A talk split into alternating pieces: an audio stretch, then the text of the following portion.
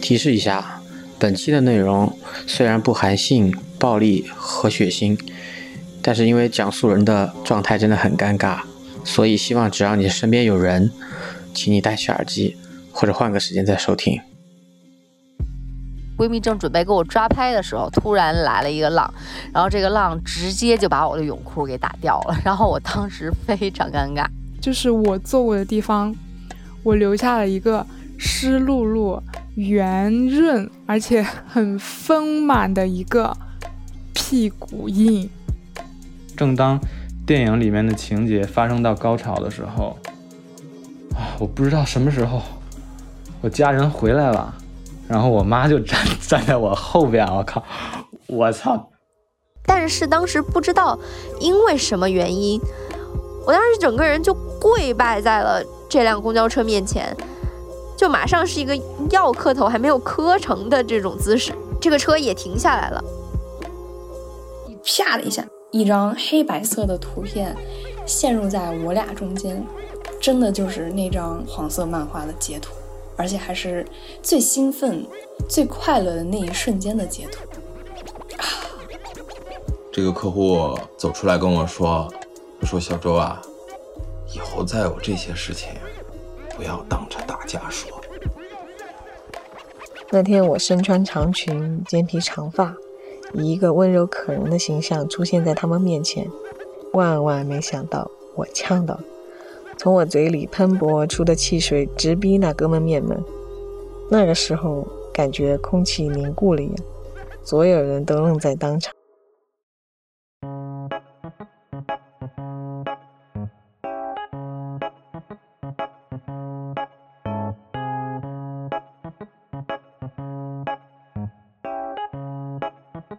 你好，欢迎收听故事 FM，我是艾哲，一个收集故事的人。在这里，我们用你的声音讲述你的故事。每周一、三、五，咱们不见不散。不知道听了开头那些片段之后，你有没有感受到一种空气凝固的尴尬？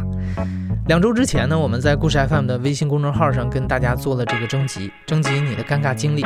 结果我们发现啊，不仅大家的尴尬时刻五花八门，尴尬程度也是一个赛过一个，甚至有位讲述者录了开头你听到的那段友情提示。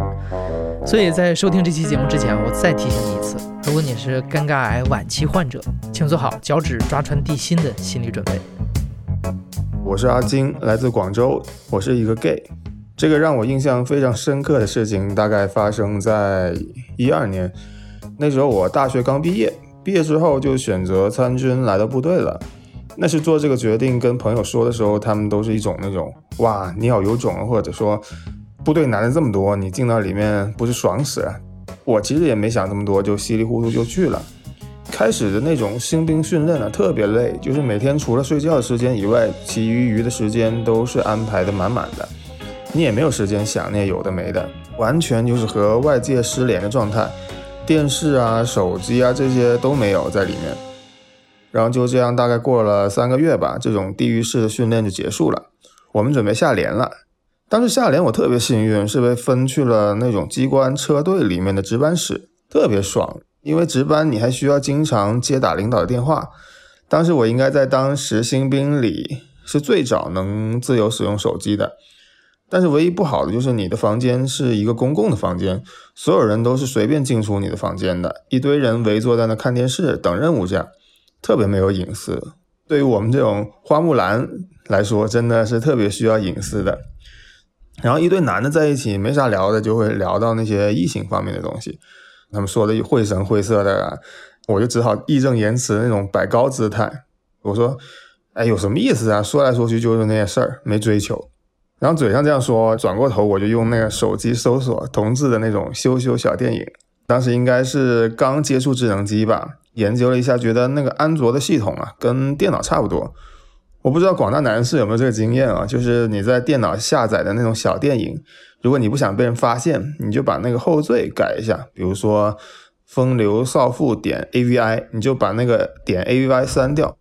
电脑播放器呢就不会自动识别你这是一个那种羞羞的小电影，然后我就在手机上也这样操作，我还反复的去检查了，确保不会被发现以后，我就特别志得意满的保存了大概两三部吧，唉，然后悲剧就发生了。我记得是一个上午，然后我的那个值班室坐满了人，十来个人有吧。手机呢是放在床上充电，然后一个班长就拿我的手机在那玩儿，突然他就发现宝藏一样的在那大喊，他说：“哇，这什么啊？”然后他说：“我靠，两个男人在那里磨来磨去。”当时他一喊，其他围坐的人全部围过去了。我当时真的就是全身发麻那种感觉，耳朵里只能听见他们那种哇哇的那种声音，都懵的。然后我就站起来了，你知道吧？猛虎下山一样的把那个手机从一堆人中间抢出来了，立刻三下五除二就把那个视频删除了，就脑子空白的，完全空白的做这些事都。我平时是对那种尴尬特敏感的人，就比如人跟人说话中间空白了，我就忍不住要把那个空白填满，就是害怕那种话落地的那种感觉。然后现在是我要面对这空白了，我心想我删完了，然后我怎么办？完了我现在干什么好？我总不能起身离开吧？大家也一言不发的，好像在等我要干嘛一样的啊！我觉得那个时间就是我人生中的快银时间，就一秒都变得特别特别漫长。然后那一秒你都有几百种想法，但理不出一个头绪出来。我做了一个超蠢的决定，我就在原地啊给我朋友打了电话，特别镇定的。我记得我当时表面，但是说的话全是那种崩溃的话。为了不被人听出来，我还用粤语说的。我一接起来我就说。我说我要回家，我现在马上就要回家。我说我待不下去了，然后我就跟我朋友把这些事情全部说了一遍，一边说一边脑海里全是我接下来我会怎么被他们孤立啊，如何艰难生存的那种电影画面。然后我朋友还就很冷静啊，他一言惊醒梦中人。他说你那么紧张干嘛？他们发现了你就说好奇想看一下不就得了？你那么激动不是此地无银三百两吗？我心想我靠他妈是啊。冲动的惩罚，他越说我越觉得自己好蠢。当时电话我记得好像聊了特别久，他们也开始就是自己在那看电视了。然后也因为胡乱打了这个电话，把我必须面对的那个空白的时刻暂时填满了，我也冷静了一点。挂了电话之后呢，他们就说：“他说你怎么删了？让我看一下嘛。”然后他说：“阿金，想不到你口味那么重，就这种你一句我一句的那种此起彼伏的调侃。”我记得最后是我们指导员说了一句：“他说别吵了，看电视了。”才不了了之。这件事情发生后，在我的想法里，我就觉得是好天塌了一样的大事，就有点像那种花木兰在部队里被发现她是女儿身了，那她不是羊入虎口了？但是其实，在跟他们以后的相处中啊，好像什么也没有改变，他们还是对我像以前一样，那我都觉得有点奇怪。我说。我说，到底是不是我演技太高深了，还是他们真的觉得没什么？这个问题我也没有机会和谁研究和讨论。然后这件事给我的影响还挺深的。以前我会觉得被人看出来是 gay 会有一种就是被《西游记》的那种照妖镜照出原形的那种窘迫。想起当时的尴尬和狗急跳墙，都觉得挺幼稚的。现在完全皮了，就是一种那种只要我不尴尬，尴尬的就是你的那种态度。面对各种事情，脸皮都更厚了，活的也更自在了。嗯，大概就是这样。我叫牛多，今年三十五岁，是一个土生土长的成都人。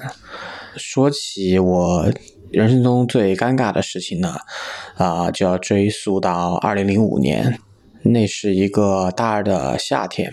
那个时候学校管的也不是很严，基本上呢，每天晚上我们的固定节目就是说。从学校翻墙出去，到附近的居民区吃一些宵夜。那天晚上呢，还是一如既往。在出发之前呢，我可能就有一些肚子，可能有些不太舒服吧。但是呢，好像感觉又不太到那种感觉，应该不是什么大的问题嘛。我们就过去吃我们的宵夜。谁知道呢？刚往回走，走到一半的时候，哇，这种感觉就怎么讲呢？波涛汹涌。那种滔滔不绝的感觉，真的是完全受不了了。而且大二的学生嘛，那个时候呃都是些半大小子，也没有什么好的生活习惯，所以人虽然不少，但是没有人身上带有纸巾。这个时候他们就开始取笑我，但是那个时候我会把他们每一句嘲笑我的话、戏弄我的话当真。有一个同学就说：“ 哎，那不是有个垃圾桶吗？你去翻一下垃圾桶里面有没有什么用过的纸，你可以凑合用一下嘛。”我当时二话不说，冲上去就去翻找垃圾桶，然后他们都惊呆了。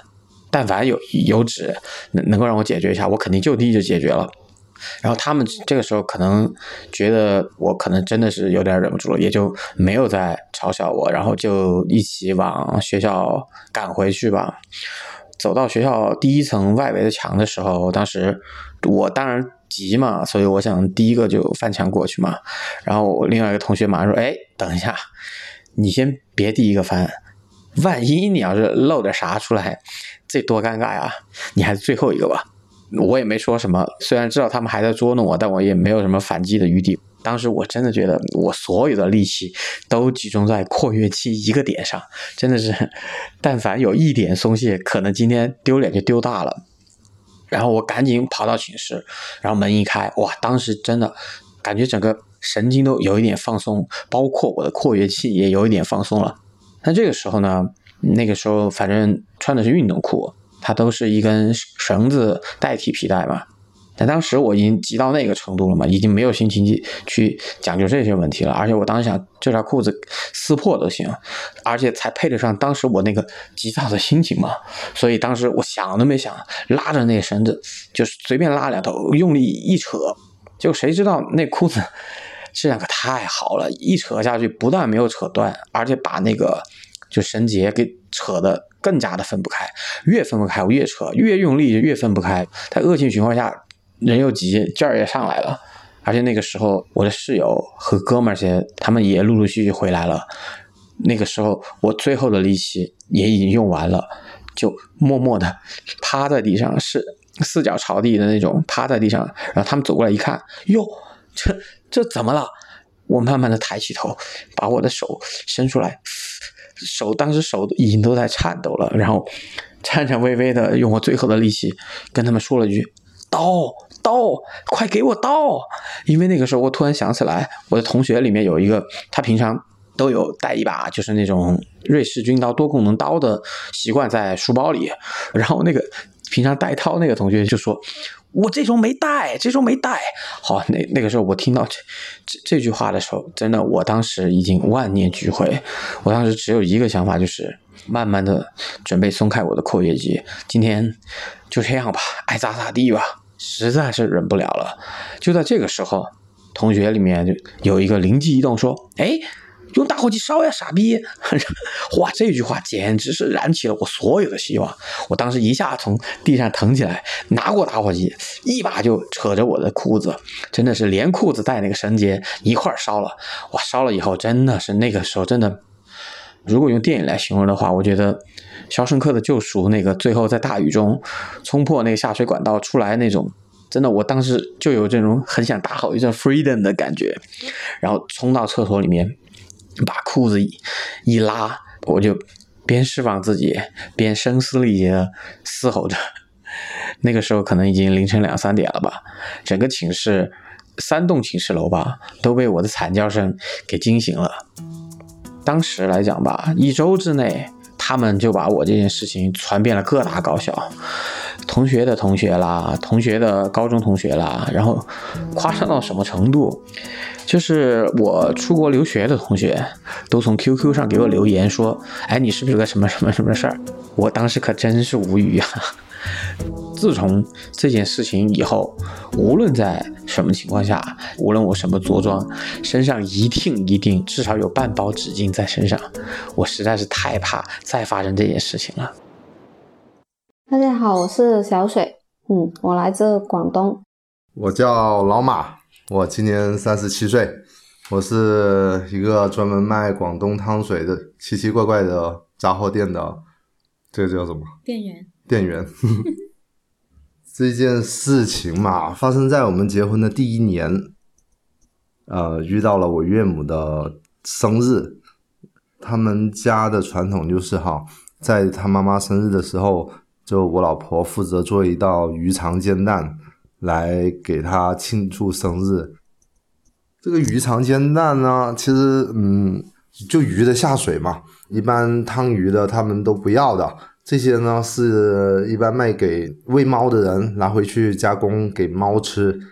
以前穷嘛，我们穷人就把它拿回来，然后跟它弄干净，然后放把它煎熟，因为鱼肠里面有很多油，煎起来很香。他妈妈生日那天哈，他又是一如既往的拿两副鱼肠回来，让我想到那个鱼肠比较脏嘛，都是有那个鱼的大便嘛什么的，那我想到啊，我们这个新女婿还是要表现一下的，然后我就担起了这个洗鱼肠的重任，我就把那鱼肠剪开，准备洗里面肠子里面的那部分。这个时候啊，我的老婆。李小水，他就跑过来问：“哎，你在干嘛？”年纪轻轻的我，以前根本就不知道这个 鱼肠要怎么做，我就是买回来洗一洗，直接放上去，加个煎蛋，我感觉就和外面吃的几乎一样啊。然后我在看到他洗这个鱼肠的时候，我就突然觉得很好奇。这鱼肠需要洗的吗？这时候我就过去问他，然后整个气氛就凝固了。我就反问他：难道不用洗的吗？为什么要洗？我做了十几年了，吃都吃下去了。哎，都吃了这么多年了，呃，就这样吧。当晚上这餐饭是。老马他做的，然后这个是干净的鱼肠，然后我妈就说啊，很好吃啊，今天的鱼肠怎么特别好吃呢？他就把这个事情告诉了我妈，我妈也是什么也不说，就只是不出声，那个场面又凝固了一次。自此之后呢，我一般不在外面点这道菜，因为我真的不想想起这么这个时刻，而且我也不太确定。是不是外面的人都知道他怎么做？会不会有人和我一样觉得他是不用洗的呢？我叫小 A，今年二十八岁，目前住在维也纳。我的工作是一名外航空姐。这件事儿发生在二零一六年。我们从国外飞到国内的城市，需要在当地过夜休息。酒店附近呢，就有一家按摩店，同事们都比较喜欢去。这天呢，我出门去了趟超市，回来的时候。正好在酒店门口碰到了两个正要出门的外国同事，他们说想去做按摩，说完就掏出手机给我看。我一看呢，是这家按摩店的名片，但问题是只有中文，他们看不懂嘛。正好碰见我，就说问问这上面是什么意思。他们指了第一个，写的是精油开背，这个还比较简单。他们又指了第二个，是指压。我从来没做过按摩，更不知道什么是指压，我就想赶紧结束这段对话，但是同时又觉得我们中国老祖宗千年传承下来的手艺肯定没问题，就还想夸一夸，我就解释说这是按摩的一种，反正挺不错的，你们快去试试吧。这个时候高潮就来了，一个同事就问我说：“这个会有 happy ending 吗？”我当时还挺纳闷的，还愣了一下。我说：“这是什么问题呀？按摩肯定舒服啊，肯定有 happy ending 啊！”我就回答说：“当然啦，你一定会喜欢的，快去试试吧。”当时我也没有放在心上。后来过去了很久了，有一次飞航班，航班有点延误，我们就去休息室里坐着。大家就聊天打发时间，我就和一个同事聊着聊着，就跟他说起了这个事儿，就目睹了同事的表情从平静到震惊，到最后狂笑不止。接下来他就给我科普了这个词的意思。当时就震惊了，再联想到当时那个同事脸上微妙的表情，瞬间就觉得天呐，简直尴尬到脚趾抓地。我还和人家说：“你一定会喜欢的，快去试试吧。”嗯，这件尴尬的事情发生后呢，幸好没有社会性死亡，主要是我们这个工作呢有点特殊，每一个航班都是完全不同的人一起工作，过后就很难再遇到了，我们就相忘于江湖了。我是董哥，来自青岛，是一名摄影爱好者。那今天我要讲的尴尬的那一刻呢，是发生在二零一五年的夏天。我和我媳妇儿呢，当时是去苏州玩。那我们去的第一站是狮子林，我就叫我媳妇儿说：“哎，帮我拍张照，我要留念。”因为那个时候我特别痴迷于那个就是凌空劈叉的那个姿势啊，我就啪跳起来，咔定格那一瞬间。哎呀，现在一想，我是在。太多的地方都留下了我那个矫健的身姿，但是这一次，那绝对是最难忘的，没有之一。就我凌空飞起，然后两腿一开，只听见滋啦一声，裤裆一凉，完了完了，这裤裆裂了，所以我就很凌乱的从空中飘落了下来，然后就咚落地，那杵在那里，我就不知所措了。反正我知道，当时是前面是已经裂到了，就是前开门那个拉链的最下边那个地方，就缝的最结实那里。后面是直接不是沿缝开的，是面料都撕破了。哎，没办法，我就走在前面，让我媳妇在后面。我说你帮我看一下，从后面能能不能看到我那个缝啊？但是我媳妇那会儿是已经是笑得人仰马翻的了。你说我都糗成那样了，你咋还笑得这么欢呢？然后她稍微压抑了一下自己情绪，就跟我说：“能看到一点点。”哎呀，咋办呢？然后我就只能是把我的背包就使劲往下耷拉着，挂在我屁股上，就遮一下。那这件事情如果发生在你身上，你接下来会怎么办呢？你是不是会想：“哎呀，这都玩这啥都玩砸了，这还不赶紧回去得了，是吧？”但是当时的情况是我们俩是刚到苏州，也没地方去啊。最开始打算就是来苏州玩个一两天，也没带什么多余的衣服。那这时候如果我要去商场去买衣服，也是要穿着这个开裆裤去买嘛。商场里人又多，那不岂不更尴尬了？是不是？所以我想了想，我还不如把后面玩全部都逛一遍，我再去买也无所谓了，是不是？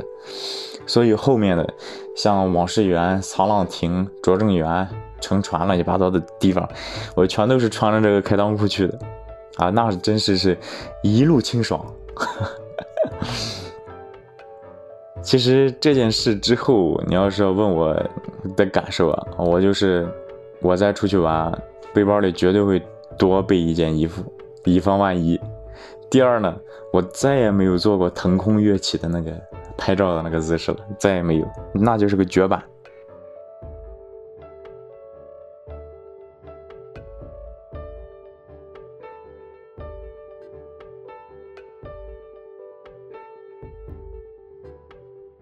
感谢今天故事里的所有讲述者，感谢你们能鼓起勇气把自己人生中最糗的时刻分享出来。那听完了今天的节目，你有没有想起自己人生中的某个尴尬时刻？欢迎在评论区里也分享出来，让大家开心一下。你现在正在收听的是亲历者自述的声音节目故事 FM，我是主白哲。本期节目由野捕和林峰制作，声音设计孙泽宇。感谢你的收听，咱们下期再见。